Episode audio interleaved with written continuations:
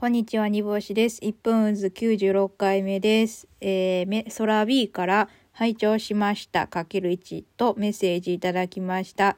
えー、1分渦を入眠に使用しています。いつもありがとうございます。煮干しさんは1分渦に飲み込まれそうになったことはありますか？もしありましたら、その時どうやって回避したのかお聞かせください。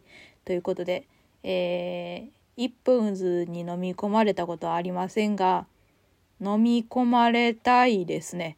その一分渦はですね煮干しが生み出した渦なんですけれどもまだそこまでの勢力を持っていないと言いますかその一分渦はまだそんな大きくないんですよ。